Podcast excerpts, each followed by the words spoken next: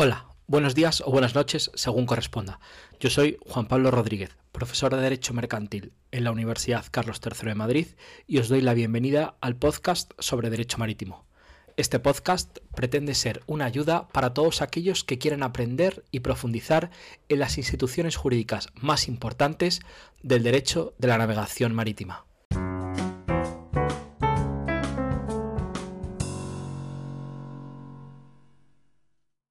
Hoy hablamos con Cristina Portuondo.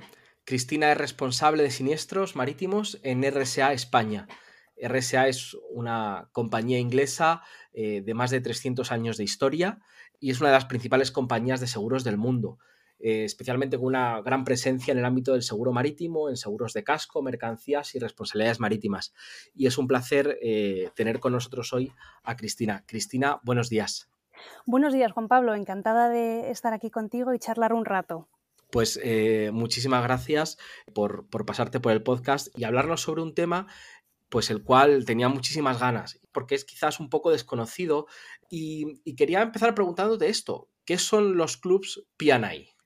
Sí, pues a ver, como primera idea, los clubs de P&I son unas mutualidades que ofrecen seguros de responsabilidad civil para armadores de buques mercantes. ¿no? En las mutuas, ya sabes, cada mutualista es al mismo tiempo asegurado y asegurador. Pues los clubs de P&I son mutuas de armadores, no tienen ánimo de lucro y se financian con las cuotas de sus miembros, se llaman calls.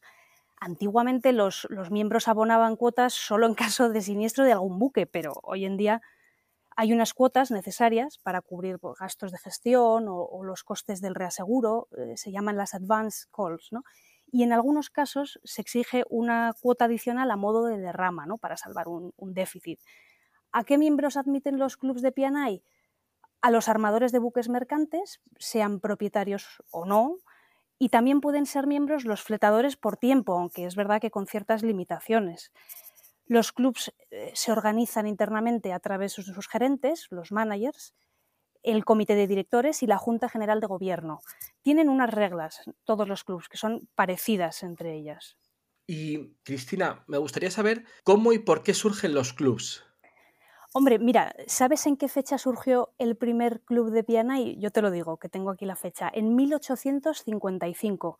Fue el, el Ship Owners Mutual Protection Society. ¿Y cómo surgió? Pues mira, a instancias de los armadores de, puertos del norte de Inglaterra, de una manera más o menos clandestina, se reunían en, clubs privados y de ahí se ha conservado el nombre de club. Ten en cuenta que en aquel momento en Inglaterra había un régimen de monopolio que existía desde principios del siglo XVIII con la promulgación de la Bubble Act.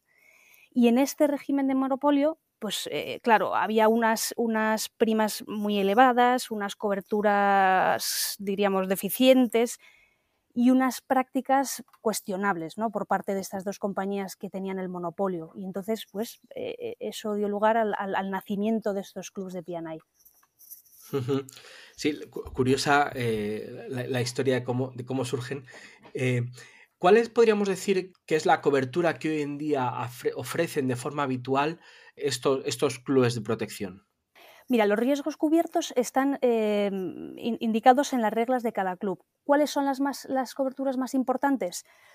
Mm, sin duda, los daños personales causados a los tripulantes o a los pasajeros, o los daños derivados de contaminación, los gastos de remoción eh, de restos de un buque naufragado y su carga, también las responsabilidades frente a la carga, o fíjate, Juan Pablo, también se cubren las cantidades abonadas por el armador en concepto de salvamento que no estén cubiertas por las pólizas de cascos. También es habitual eh, encontrarse con una cobertura que es la llamada FD&D, en la que, entre otras cosas, se cubren gastos de defensa jurídica del armador. Pero no nos olvidemos de comentar también la regla Omnibus, que es, en mi opinión, muy interesante. Esta regla viene a permitir que el club, con la aprobación, eso sí, ¿eh? de la Junta General, acepte un siniestro que plantea dudas de cobertura. ¿eh? Esto es lo que se llaman los pagos ex gratia. Esto, lógicamente, no es la práctica habitual entre los aseguradores de casco mercancías, pues eh, a través de la regla Omnibus eh, estos pagos ex gratia son una posibilidad en los clubs.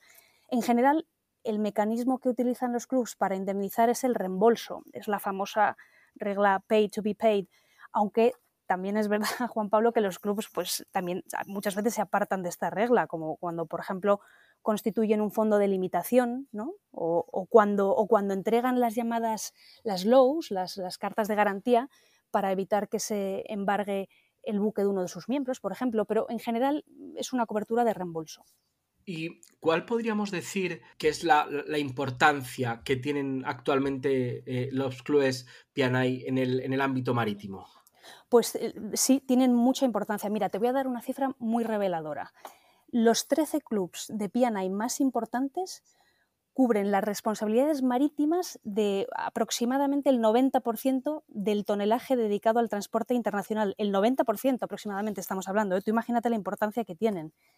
Estos 13 clubs, entre pues, los que están, los conocerás, GARD, el UK, mm, Britannia, eh, North of England, Steamship, por citarte algunos, formaron el, llamado Grupo Internacional, que tiene sede en Londres. ¿Por qué se creó el, Grupo Internacional o, qué papel tiene? Pues eh, los clubs se unieron fundamentalmente para poder utilizar sus recursos colectivos y ofrecer así límites más altos. imagínate, los, petroleros o, los cruceros necesitan unos límites muy altos. Y también el hecho de unirse les permitía contratar cobertura de reaseguro al mejor precio. Esto es importantísimo, ¿no? Mira, te cuento, Juan Pablo, cómo funciona el reparto de los siniestros del grupo internacional a grandes rasgos, ¿vale? En un siniestro que afecta a un buque, los primeros 10 millones de dólares los absorbe el propio club en el que está inscrito el miembro, ¿vale? Del, buque eh, siniestrado.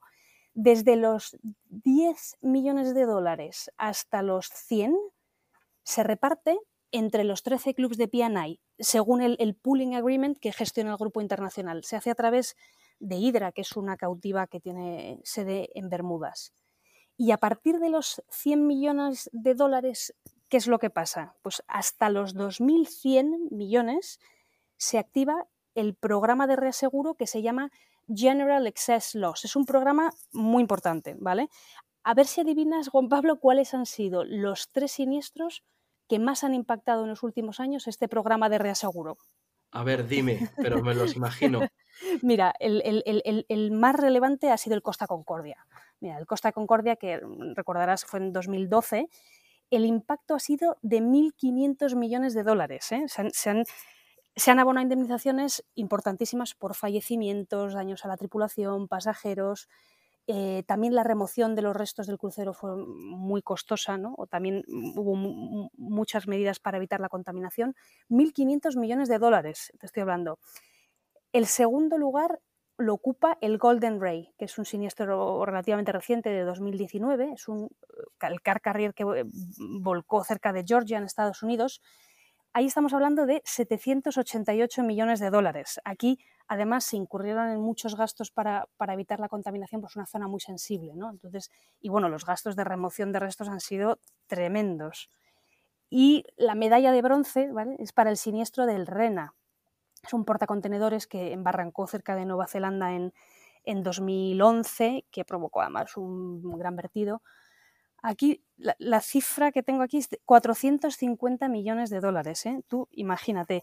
Hombre, siempre se dice que el peor siniestro que puede ocurrir, eh, impactar al programa de reaseguro, es una colisión entre un petrolero y un crucero, ¿no? con, pérdidas humanas y daños por contaminación. Eso, vamos, eso tiene un impacto eh, terrible en el programa de, reaseguro también. ¿no?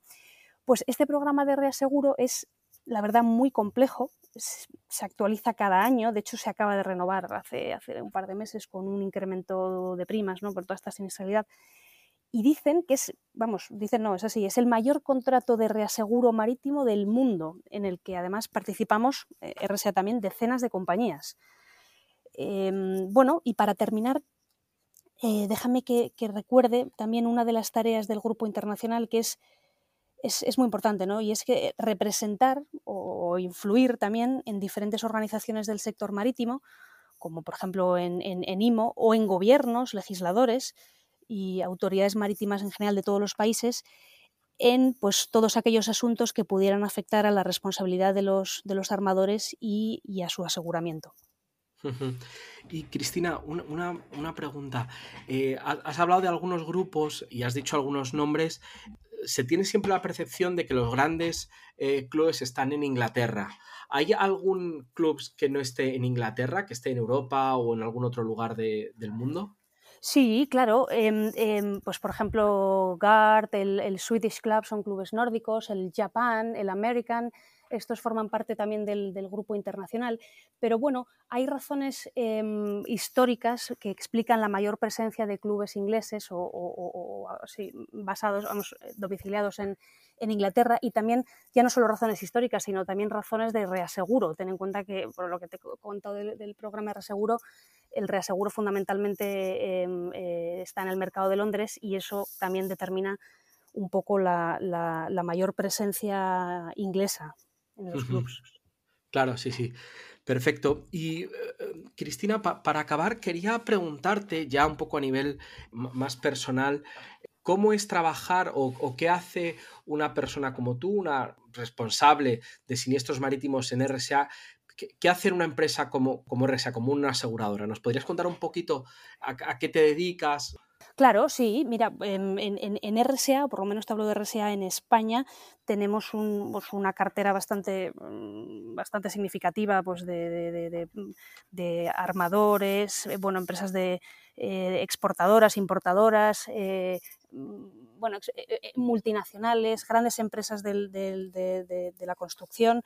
Em, bueno, tenemos muchas pólizas de cascos, de mercancías, de responsabilidades marítimas. Nosotros, mm, nuestro mayor, nuestra principal tarea, o, por resumirlo de alguna manera, es que nosotros somos el servicio de atención al cliente. ¿no? Nosotros, em, cuando ocurre un siniestro, pues sea, no sé, la colisión de algún buque o los daños en una mercancía, son situaciones eh, complicadas en las que nosotros nos involucramos junto con, nuestros asegurados y buscamos la, manera más adecuada pues, de reparar eh, lo dañado o de minimizar, por ejemplo, la exposición de nuestros asegurados en, en siniestros que afectan a pólizas de responsabilidad civil siempre lógicamente aplicando el contenido del, contrato de seguros. ¿no? O sea, es decir, nosotros no solo pagamos, que también lo, lo, lo que le corresponde al asegurado, sino que fundamentalmente, eh, y lo que muchas veces es más difícil, es que buscamos soluciones. Qué bien. Pues Cristina, muchísimas gracias por, esta explicación que nos has dado, no solo de los clubes, sino también un poco de, lo que hacéis en, de lo que hacéis en la empresa, ¿no? Que yo creo que para la gente que nos escucha, seguramente que es muy ilustrativo pues nada, agradecerte nuevamente el, haberte pasado por el podcast y ya advertirte que en alguna otra ocasión quiero volver a, a, contar contigo pues para que nos sigas explicando muchísimas cosas de las que tú conoces. Pues muchísimas gracias, Juan Pablo. La verdad que ha sido un placer. Ya seguiremos charlando cuando quieras. Perfecto. Pues eh, concluimos aquí este episodio previo a los días de Semana Santa. Espero que os haya parecido muy interesante a todos.